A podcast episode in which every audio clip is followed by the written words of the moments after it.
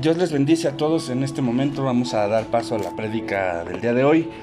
Por ello vamos a pedir que sea a través del Espíritu Santo que el entendimiento de la palabra que Dios ha dispuesto para nosotros a través de este mensaje sea para provecho de nuestro espíritu y sobre todo de nuestra familia. Es necesario que tengamos en cuenta cuando hemos eh, afectado a alguien de nuestra pareja, nuestra familia, es importante mantener siempre el discernimiento de poder pedir perdón, pues primero arrepentirnos, pedir perdón y restaurar la relación o la situación familiar. Pues es una de las cosas básicas que en este mensaje vamos a aprender.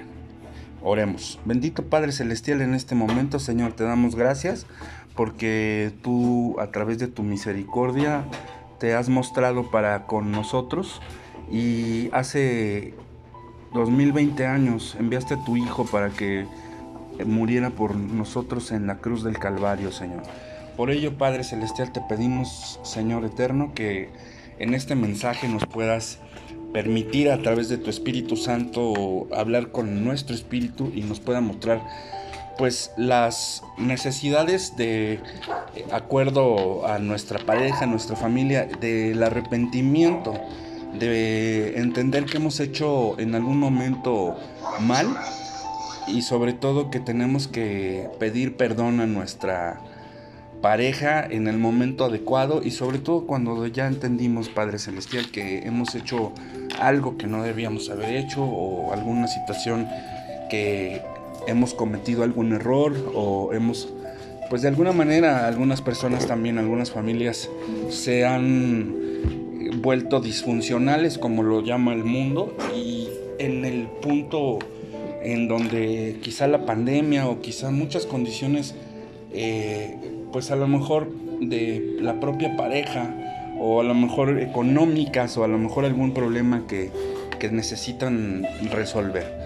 Por ello pedimos, Señor, que tu Espíritu Santo nos toque nuestro corazón, nuestro entendimiento y que nuestro amado y, Salvador, nuestro Señor Jesucristo, nos pueda mostrar a través de su sacrificio en la cruz el amor que tuvo para con todos nosotros. Gracias Padre, en el poderoso nombre de nuestro Señor y Salvador Jesucristo.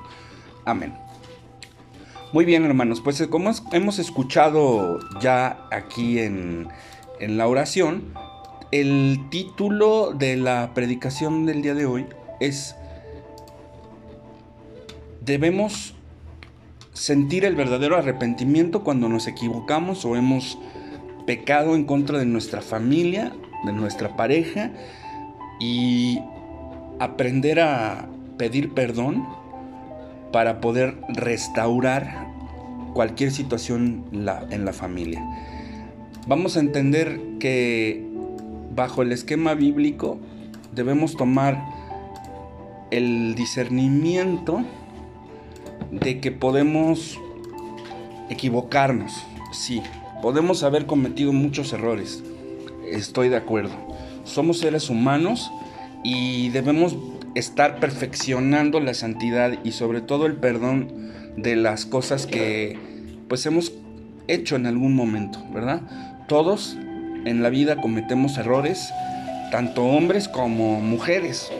Y es necesario comprender que a través de eh, el perdón mediante el discernimiento que nos ha dado el Espíritu Santo y que nuestro amado y Salvador Jesucristo nos ha mostrado en la cruz del Calvario el amor suficiente, pero sobre todo que el Dios Padre nos diseñó desde el Génesis desde que se dio cuenta de que el hombre no debía estar solo y, habla tanto hombre como mujer en un concepto necesario que se, se, instituye en la familia desde el huerto del Edén, es necesario comprender que este diseño tan perfecto que ha hecho Dios para convivir de manera social, cultural y sobre todo emocional, ha sido dispuesta desde un principio por nuestro Dios eterno.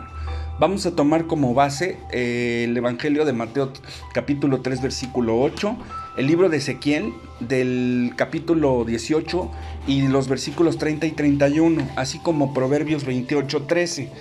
Y vamos a darle lectura. Dice Mateo 3:8, haced pues frutos dignos de arrepentimiento. Este es el primer punto y la base fundamental de verdaderamente cambiar las consecuencias de lo que has hecho en toda tu vida. La diferencia realmente radica en el verdadero arrepentimiento. Y como lo explica en Mateo, hay que mostrar los frutos de ello. En Ezequiel 18, del 30 al 31, dice que, por tanto, los juzgaré a cada uno conforme a su conducta. Oh casa de Israel, declara el Señor Dios, arrepiéntanse y apártense de todas sus transgresiones, para que la iniquidad no les sea piedra de tropiezo. Arrojen de ustedes todas las transgresiones que han cometido y háganse un corazón nuevo y un espíritu nuevo. ¿Por qué han de morir casa de Israel? Proverbios 28:13 dice, el que encubre sus pecados no prosperará, mas el que los confiesa y se aparta de ellos alcanzará misericordia.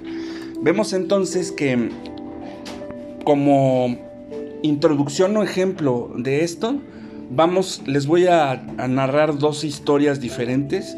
No es de absolutamente nadie que conozca, es, es, están redactadas bajo un cierto esquema solamente literario, por lo que pues probablemente te vas a identificar con alguna de estas dos historias.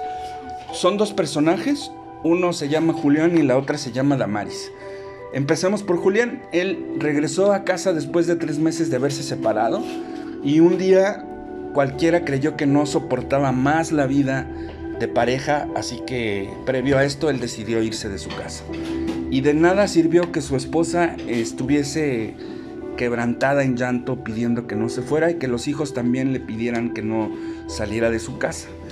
Eh, su esposa entonces, cuando regresó después de tres meses, pues lo recibió con una mezcla de entre alegría y pues también molestia.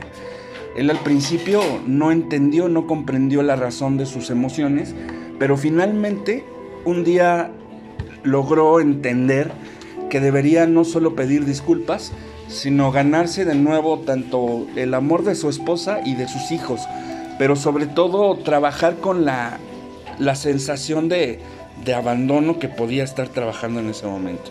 Entonces, esta es la historia en este punto de Julián. Ahora leamos la historia de Damaris. Dice que un día llamó a su esposo aquella mañana y ella le pidió perdón. Lo hizo en un mar de llanto y le dijo literalmente lo siguiente. Sé que te fallé, perdóname, quiero volver a tu lado. Y la relación que se había roto cuando él descubrió que ella estaba chateando con un desconocido en el teléfono celular. Ante los halagos malintencionados del hombre, ella no levantó una barrera y prosiguió la conversación. El incidente desembocó en una fuerte discusión y ellos dos se separaron. Así que en ese punto cuando ella marcó, David no sabía qué contestar. Pero bueno, finalmente le dijo, está bien, vamos a intentarlo de nuevo. Pero Damaris reconocería tiempo después que recobrar la confianza de su esposo no iba a ser fácil. ¿Quién no se ha encontrado o quién no ha hecho alguna condición de este tipo a su familia.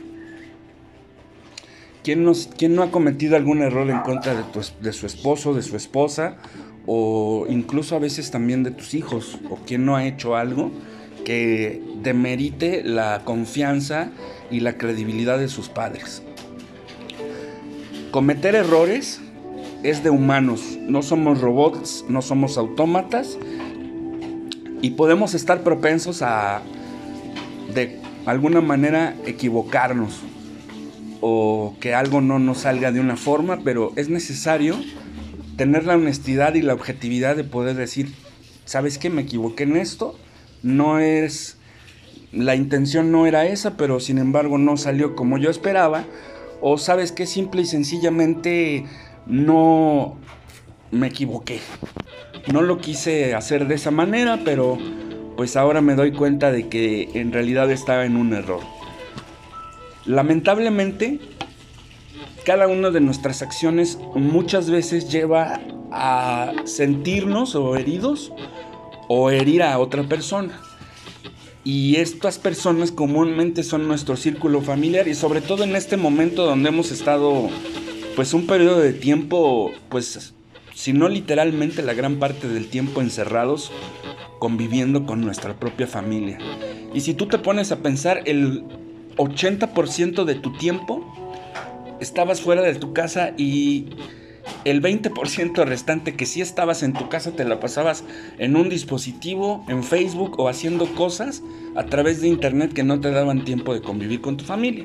Esto te fue alejando de cada uno de ellos y sobre todo de tu pareja. Y en algún momento, pues esta convivencia forzada, vamos a decirle así, pues tuvo resultados adversos de lo que tú no esperabas que iba a suceder de repente el, hombre ya está todo neurótico y desesperado de que tiene que estar en su casa y no puede salir como en otro momento para poder pues aumentar el ingreso porque a final de cuentas el trabajo que tenía le redujeron las horas o probablemente lo corrieron y, y sucedieron una serie de cosas, ¿no? En tu caso, como mujer, pues obviamente están todos tus hijos en casa, tienes que estar pendiente de todas y cada una de sus clases, de que hagan sus tareas, de que ellos hagan el aseo de, sus, de sus casas, porque naturalmente que aun cuando somos hijos de Dios debemos entender que el trabajar en un equipo, en una casa es necesario.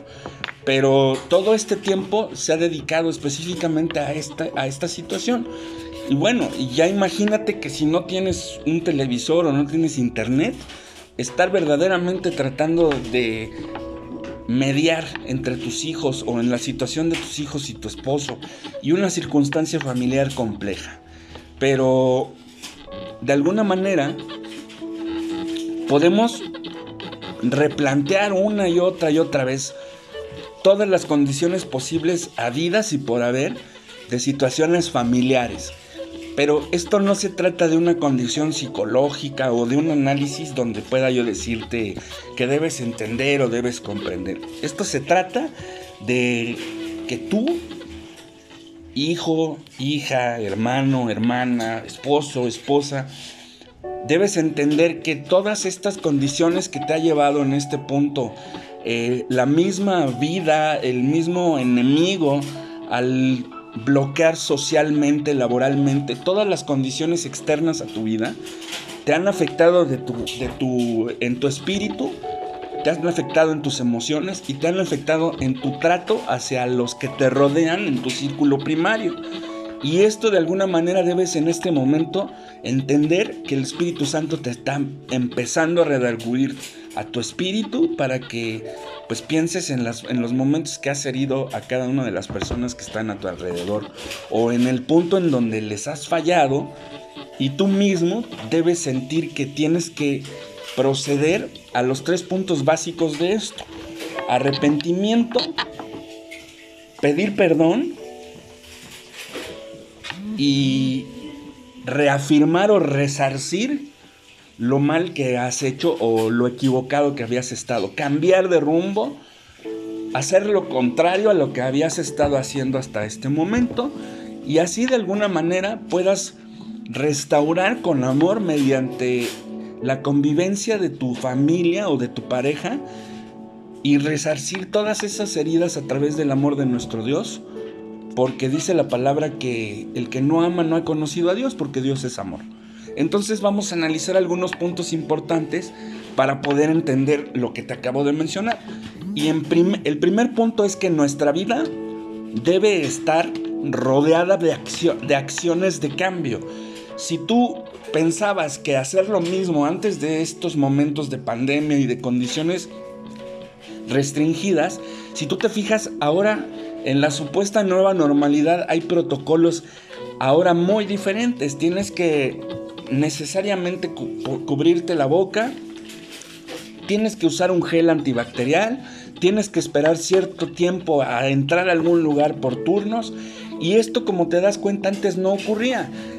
Para que puedas mm, denotar este tipo de cambios, lo mismo debes hacer tú en tu vida. Si antes no tenías la paciencia que deberías tener ahora, pues es, es momento de que tú le pidas a Dios que te desarrolle en ti no una paciencia, sino una verdadera tolerancia hacia las cosas.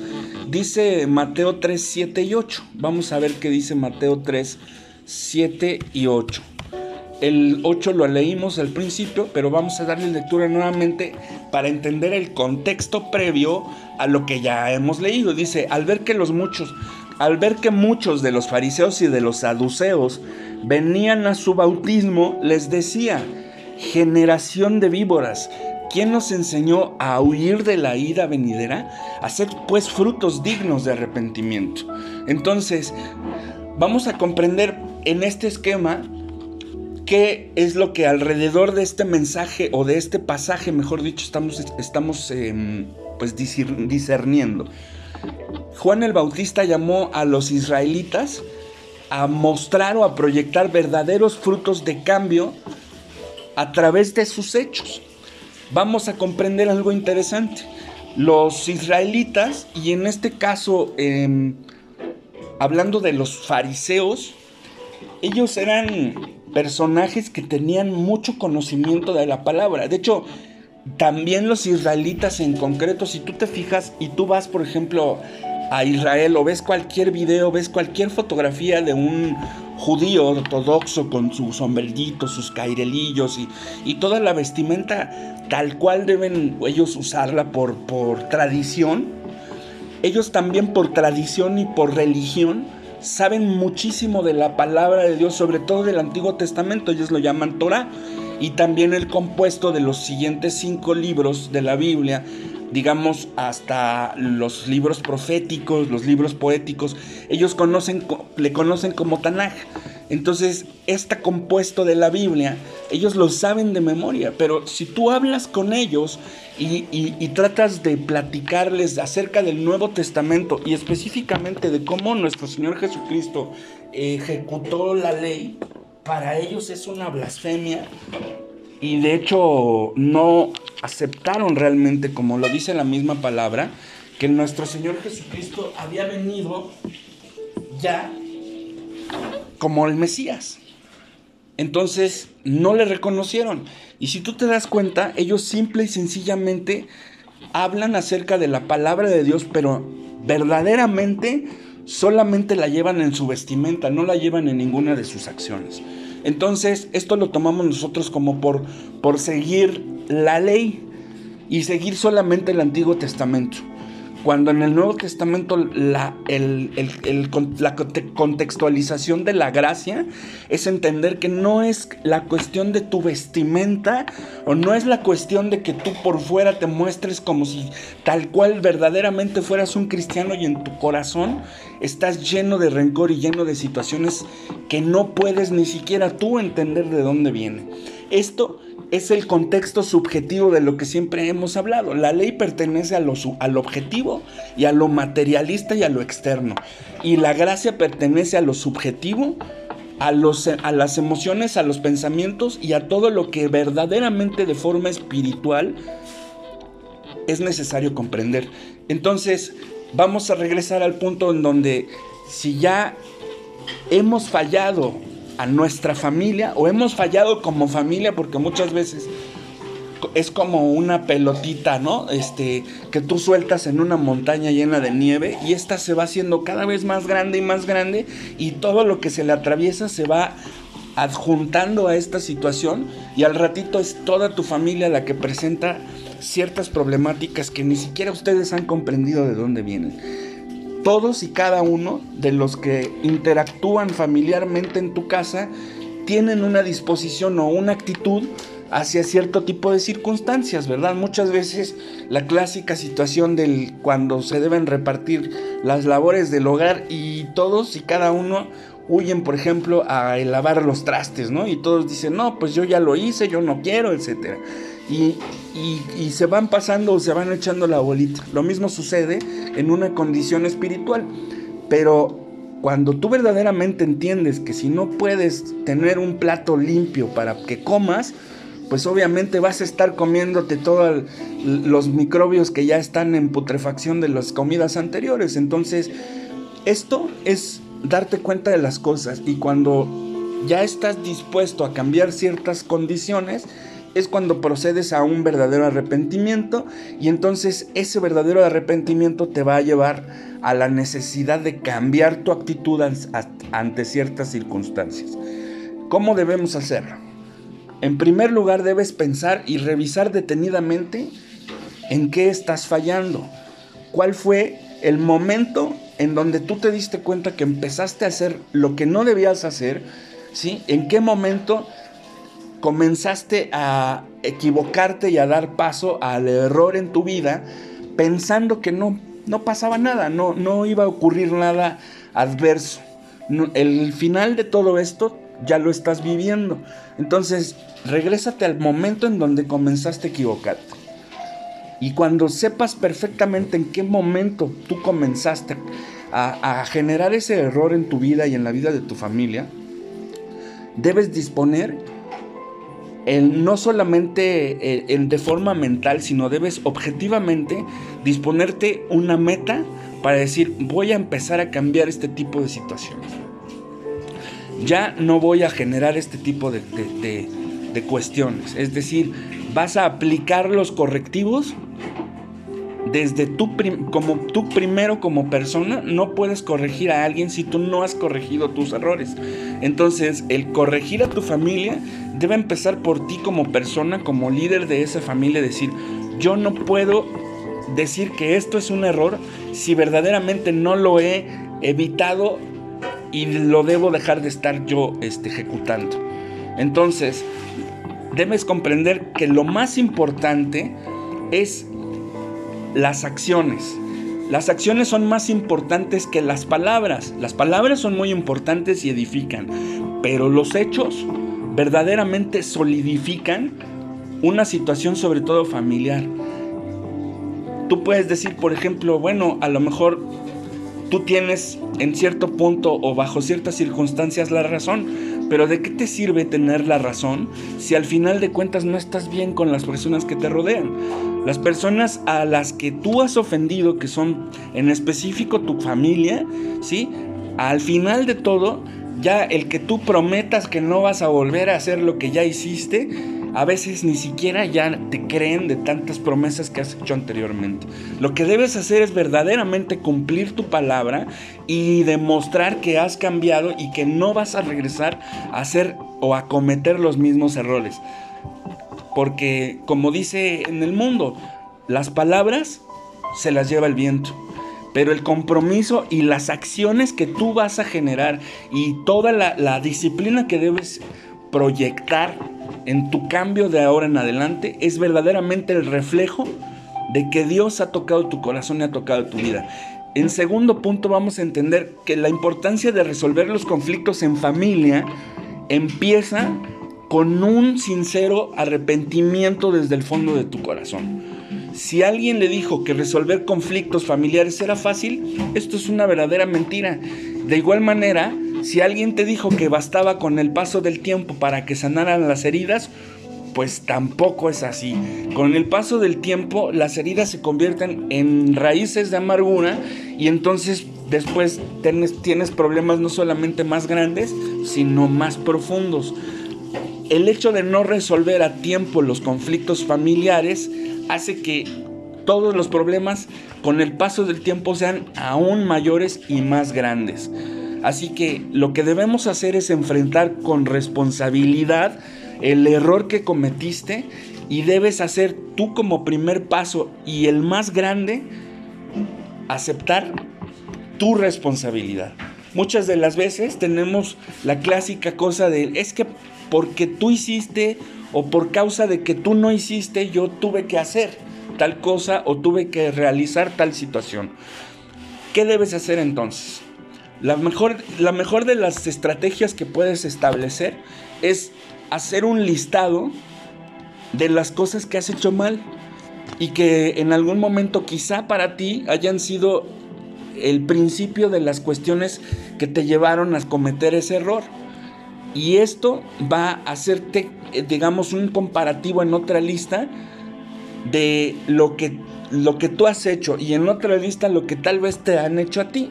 y probablemente sea un listado muy diferente o de situaciones muy diferentes. Pero lo importante de esto es que tú puedas entender que lo que tú hayas hecho tiene que ver específicamente con lo que también te han hecho. ¿Qué quiero decir con esto? Si tú te fijas cuando alguien te insulta o te ofende, tú aprendes esa mala palabra o ese insulto y posteriormente vas y lo proyectas con las personas que están en tu casa y haces exactamente lo mismo que a ti te hicieron.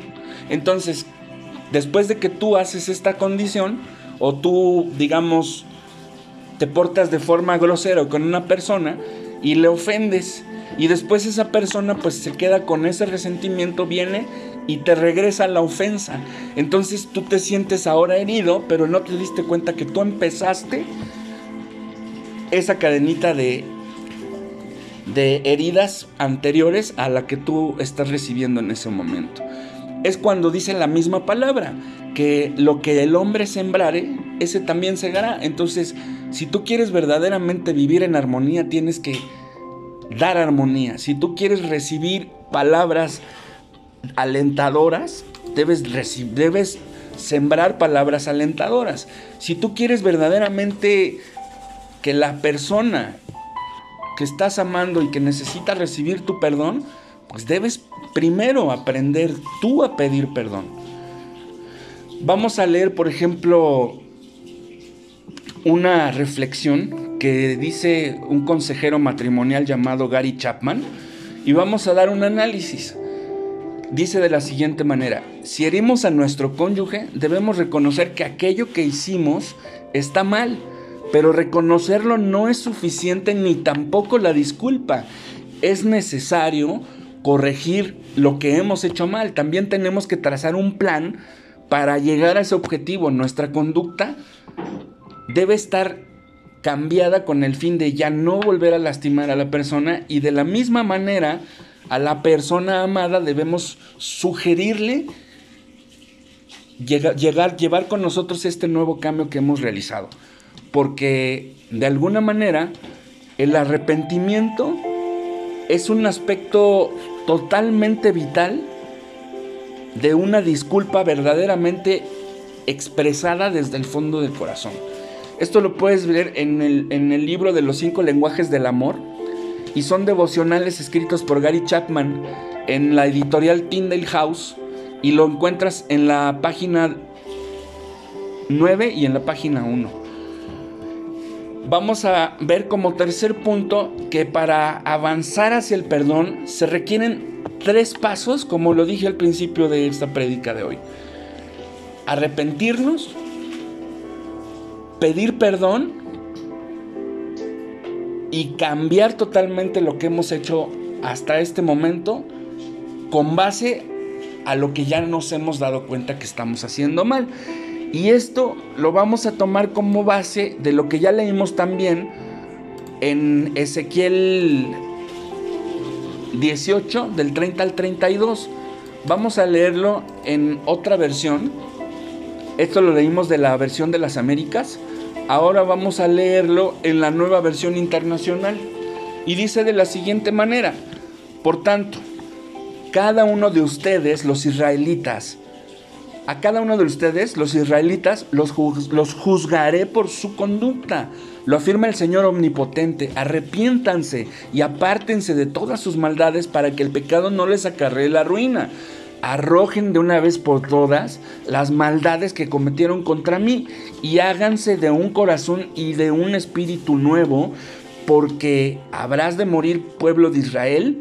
Yo no quiero la muerte de nadie, conviértanse y vivirán, lo afirma el Señor Omnipotente.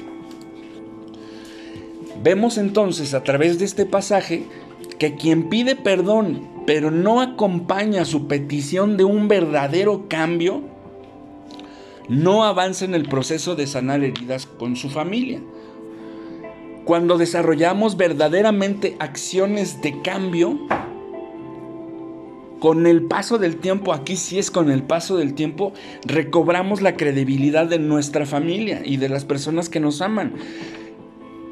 Hace tiempo antes de empezar el ministerio, yo tenía una frase muy importante, dice que la confianza es la más difícil de ganar, pero es lo más fácil de perder.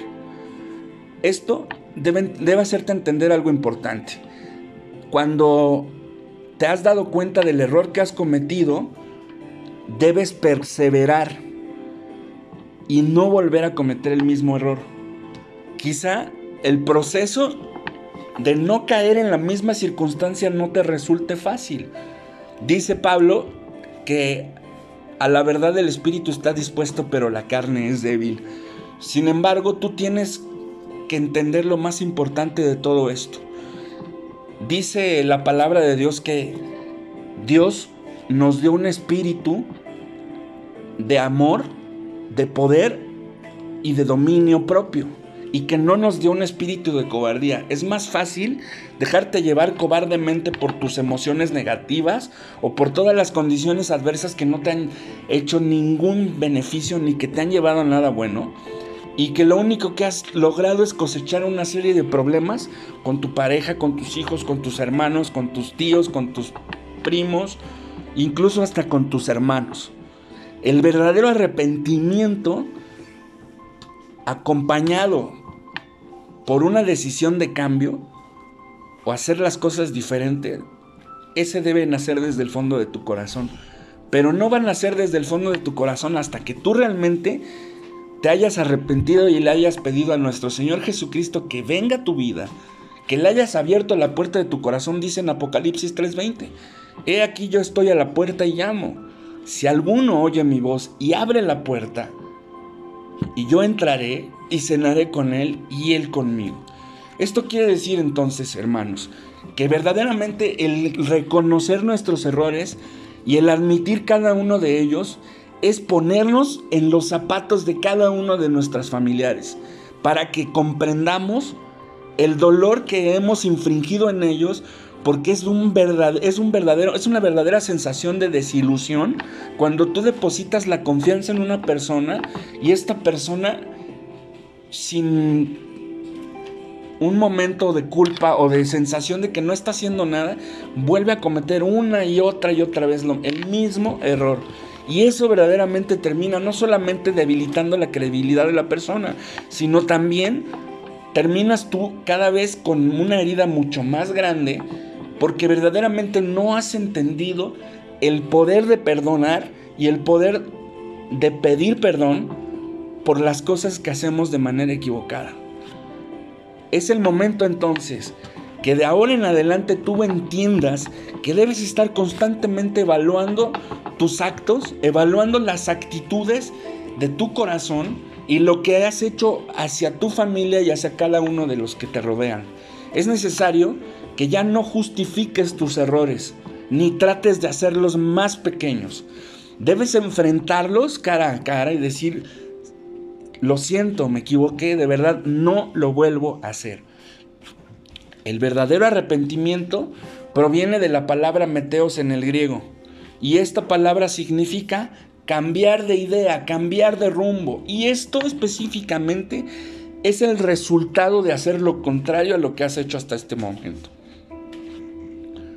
Vamos a reflexionar en esto y con tu pareja, porque son las cabezas del hogar, o mejor escrito, mejor, perdón, descrito de la Biblia, tú como hombre, como varón, eres la cabeza de tu casa, pero tu esposa es no solamente el corazón de tu familia, sino la columna vertebral. reflexiona en el siguiente texto. De vez en cuando lastimamos a las personas que más amamos. Cuando nos disculpamos, esperamos que la persona ofendida nos perdone. Podemos alentar el perdón si nuestra disculpa incluye una verdadera declaración de cambio o de arrepentimiento. Esto lo puedes leer, como te lo dije, en los cinco lenguajes del amor, en el libro de Gary Chapman, Tyndale House Editores, y fue escrito en Estados Unidos. Lo puedes encontrar en la página 10. Como quinto punto, todos los seres humanos podemos cambiar. Dice un dicho aquí en México y establece lo siguiente. árbol que nace torcido jamás su tronco endereza. Pero cuando tú verdaderamente eres un hijo de Dios o has dispuesto tu corazón a que Dios transforme tu vida a través de su amor y a través de eh, su disciplina, Él es quien te va a ayudar para que puedas lograrlo. ¿Qué es lo que debes hacer? Debes no solamente demostrar frutos de arrepentimiento, sino tú en tu propia voluntad dirigirte hacia un verdadero cambio y mostrar este cambio a tu pareja y a cada uno de tus hijos a través de tres cosas. Amor, respeto y consideración. Es necesario que perseveremos si de verdad estamos dispuestos a sembrar lo que dice la misma palabra, porque dice la palabra que eso que el hombre sembrare, eso también segará. Si tú quieres, este, tú quieres amor o quieres cosechar amor, eso es lo que debes sembrar. Si tú quieres cosechar perdón, debes perdonar primero entonces. Esto es el punto clave o el momento más importante de la vida, no solamente de tu familia, sino de tu vida, para que verdaderamente puedas entender el corazón de Dios y cómo ha sido dispuesto su corazón a perdonar a toda la humanidad. Y no solamente perdonarla, sino sacrificar a su Hijo, como lo dijo en Juan 3:16, porque nos amó tanto que entregó a su único Hijo para que todos los que verdaderamente creemos no estemos más perdidos, sino que tengamos vida eterna. Vamos entonces en sexto punto y como la mayor, mm, digamos, semilla o esencia de esto es que si quieres regresar a, esa, a ese momento o a ese punto en donde todas eran felices, debes perseverar aún más de lo que lo habías hecho anteriormente. Como séptimo punto debes reconocer tus errores. Antes de que vayas y muestres los errores de cada uno de los que supuestamente te han impulsado a que tú cometas estos que has cometido, reconoce los tuyos.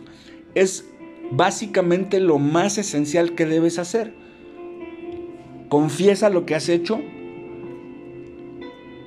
arrepiéntete de ello, pide perdón y entonces cambia todo lo malo que has hecho. Dice Proverbios 28:13, el que encubre sus pecados no prosperará, mas el que los confiesa y se aparta alcanzará misericordia. Es necesario que, comprendas esta parte donde ya visualizaste lo errático que ha, que ha sido anteriormente, ya entendiste qué fue lo que hiciste mal, ya sabes perfectamente cuál fue el primer punto donde empezó la caída de toda esta situación. Entonces ahora debes arrepentirte, pero no solamente arrepentirte, sino apartarte de eso, de ese mal. Una vez que disponemos nuestro corazón al cambio y perseveramos en este proceso a través de ayuno y de oración y del estudio de la palabra de Dios, pero sobre todo de cambiar verdaderamente, o como, decimos en México, de dientes para afuera, no podemos esperar que todo sea un camino de rosas. No creas que en el momento en que tú dispusiste tu corazón a cambiar, todos van a recibir tu cambio automáticamente. Esto va a ser un proceso muy complicado porque si tú has sido tocado por el Espíritu Santo y Dios ha llegado a tu vida y ha entrado en tu corazón, esto no quiere decir que las demás personas ya tengan a Dios en su corazón y a Jesucristo como su Señor y Salvador. Entonces, este proceso te va a llevar a ti el entendimiento de cómo Dios mismo tuvo que tener paciencia contigo hasta que tú procediste al arrepentimiento. Es probable que enfrentes molestias, intolerancia e incluso cierto nivel de rencor en aquellos que has herido en tu casa. Pero a pesar de todo lo que puedas pensar, debes perseverar y debes sobre todo insistir en amor y misericordia, pero sobre todo debes mantenerte firme en el plan que tú has trazado y has puesto en manos de Dios para ser verdaderamente un hijo suyo y has dispuesto tu corazón al cambio y has trazado tu vida bajo un objetivo de alcanzar verdaderamente la sanidad espiritual y sobre todo el poder verdaderamente ser un hijo obediente a Dios, porque tu vida verdaderamente va a empezar a dar frutos de cambio. Debes asumir la responsabilidad de tus errores y estos errores debes comprender que fueron semillas o raíces de amargura que ya crecieron en el corazón de tus familiares y que tú debes ir poco a poco buscando la manera de poder sacar de la profundidad de sus corazones esta, estas situaciones que han generado lo que tú comenzaste en algún momento.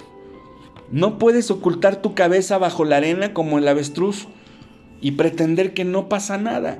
Debes enfrentar las cosas, pero debes hacerlo de manera misericordiosa, pero sobre todo con mucha sabiduría y amor que solamente Dios puede darte a ti en este momento.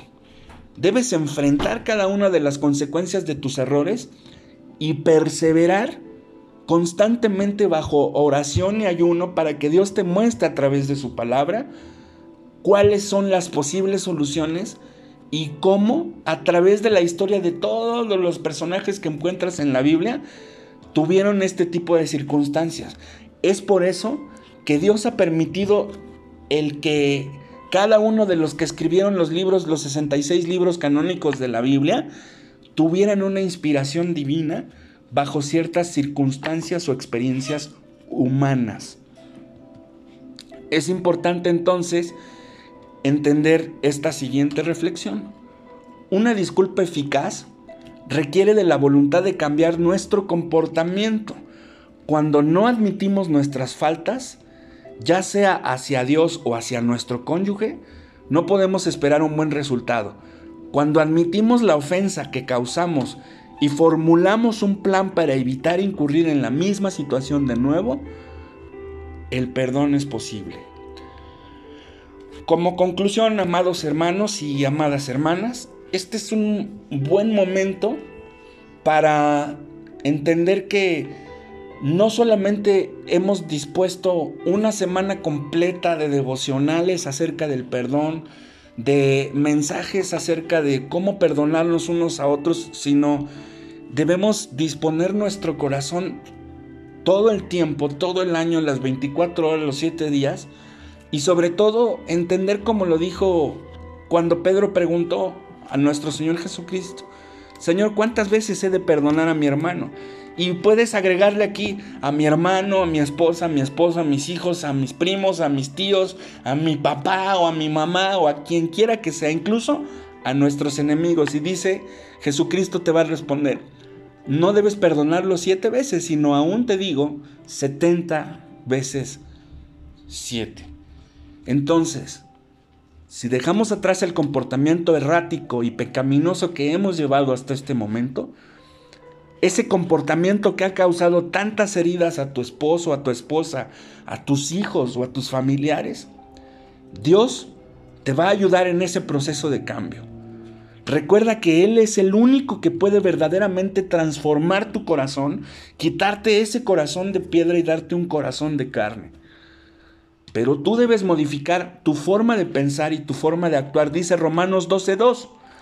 No os conforméis a este siglo, sino transformaos por medio de la renovación de vuestro entendimiento para que comprobéis cuál sea la voluntad de Dios agradable y perfecta.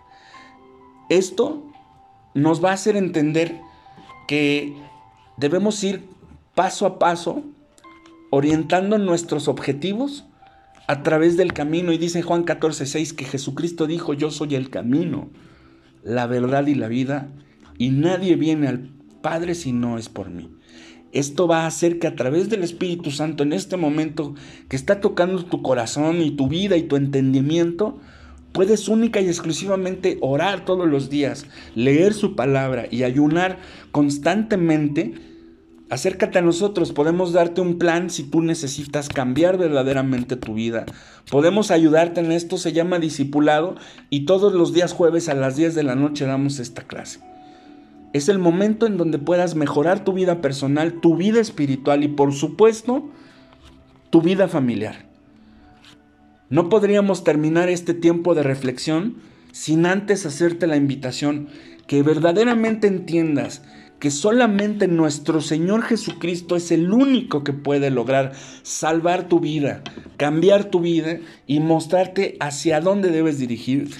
Te puedo asegurar que no te vas a arrepentir y que además, cuando tomas la mano de nuestro Maestro, de verdaderamente es como podemos avanzar con pasos firmes y en un proceso real de cambio y crecimiento espiritual y sobre todo también de crecimiento familiar. Es necesario entonces, amados hermanos, que podamos comprender que para finalizar este punto, este momento de reflexión y sobre todo de una prédica que te está invitando no solamente a que tú te acerques a nuestro Señor Jesucristo, sino que le permitas entrar a tu vida. Como ya te había mencionado, dice, dice en Apocalipsis 3:20, he aquí yo estoy a la puerta y llamo. Si alguno oye mi voz y abre la puerta, yo entraré y cenaré con Él y Él conmigo. Para que tú verdaderamente puedas dar frutos diferentes, ya no quieres reaccionar airado, ya no quieres estar angustiado, ya no quieres estar preocupado, ya no quieres estar todo el tiempo neurótico y molesto con tu familia. Lo que tienes que hacer entonces es abrir tu corazón para que venga el Espíritu Santo y tome todo eso que tienes ahorita en Él lo saque y limpie cada pedacito, cada, cada parte, y saque de ti todas las condiciones adversas y, y todo lo negativo que has tenido hasta este momento, que no te ha funcionado y que todos los resultados que te ha llevado a lograr son defectos negativos. Es momento en donde tú puedas cambiar tu vida. Para poderlo lograr, solamente es Dios a través del Espíritu Santo, pero no puedes Mm, tener algo nuevo si todo lo viejo que has tenido ahí en tu corazón sigue estando ahí. Por eso necesitas abrir la puerta y permitir que Dios, a través del sacrificio que hizo nuestro Señor Jesucristo en la cruz del Calvario por ti hace 2020 años, Él dio su vida para que tú pudieras en este momento acercarte a su presencia por medio de esta oración que puedes hacer y pedirle que verdaderamente entre en tu vida, que te cambie, y que la única manera en que tú puedas hacer esto para poder en, la otra vida poder entrar al cielo y recibir todas las promesas, no solamente de salvación y de vida eterna, sino de que en esta vida puedes tener una vida diferente con tu propia familia, esto lo puedes lograr únicamente a través del verdadero cambio, pero este cambio no lo puedes lograr si no tienes al Espíritu Santo en tu corazón y en tu vida. Y si Dios no te ha limpiado con su sangre preciosa de todo lo que has hecho mal y todo el pecado que has cometido. Vamos entonces a orar para que esto pueda surtir efecto. Bendito Padre Celestial, en este momento Señor te pedimos perdón porque hemos estado cometiendo muchos errores en contra de nuestro esposo o de nuestra esposa hemos estado cometiendo errores en contra de nuestros hijos o de nuestras hijas. Hemos cometido una serie de errores en contra de nuestros padres o de nuestros hermanos también. Te queremos pedir perdón, Señor. Nos hemos dado cuenta de que pues no podemos solos, no lo podemos lograr. Y que todo esto que yo estoy haciendo es algo que pues lo aprendí de manera equivocada en el mundo o de mis propios padres o de mis hermanos. Somos de alguna manera lo que la gente ha hecho con nosotros anteriormente, pero este es el momento en donde yo quiero pedirte perdón a ti por todo lo mal que he hecho en contra de mi esposo, de mi esposa, de mi familia. Y quiero también perdonar a mis hermanos, a mis familiares o a las personas que en mi pasado me hirieron y que por causa de estas situaciones yo estoy haciendo exactamente lo mismo. Quiero romper con esa cadena, quiero romper con esas situaciones o este patrón de conducta que no me ha llevado a nada bueno. Por ello, Señor, pido que tu sangre preciosa que derramaste en esa cruz me limpie de todas estas condiciones, de todo este pecado que yo ya no quiero seguir cargando. Gracias, Padre, porque tu palabra dice que vengamos a ti si estamos cargados y cansados y que tú nos vas a hacer descansar. Quiero descansar de todas estas cosas, Señor. Ya no sé qué hacer con mi vida. Por eso te pido, Padre, que tú tomes las riendas de esto. Abro mi corazón a ti, te pido que tu Espíritu Santo descienda sobre mí y con el amor y el poder y sabiduría que solamente Él puede otorgarnos, me dé el consuelo necesario para yo perdonar y también para la fortaleza de pedir perdón. Gracias Señor porque en este momento me has mostrado que tu amor y tu misericordia para con nosotros han sido grandes y son maravillosas. Te pido por mi familia, que tú trabajes en su corazón y sobre todo que me des a mí la sabiduría para poderles guiar a tu presencia, Señor, porque yo como cabeza o, líder de mi casa es necesario que les dé un mejor y un buen ejemplo para que puedan servirte y puedan acercarse a ti a través de mi testimonio. Gracias Padre porque me has dado la oportunidad en este momento de ser llamado tu hijo. Te confieso que lo he hecho mal. Me he equivocado muchísimo con todas las cuestiones eh, humanas en esta vida que he hecho. Ya no quiero volver a cometer lo mismo. Estoy arrepentido, voy a pedir perdón y voy a cambiar cada uno de los errores que he cometido. Gracias Padre porque me has dado la oportunidad de poder acercarme a tu presencia y que en este momento puedo levantarme y puedo tener la certeza de que una vez que te confieso como mi Señor y Salvador y que voy a hacer verdaderamente tu voluntad, yo sé que puedo llegar a la vida eterna, Señor. Gracias, Padre, porque tú en este momento puedes escribir mi nombre en el libro de la vida y quiero llegar a ese momento cuando tú me llames a tu presencia y me digas, entra en el gozo de tu Señor. Gracias, Padre. En el nombre de nuestro Señor Jesucristo. Amén.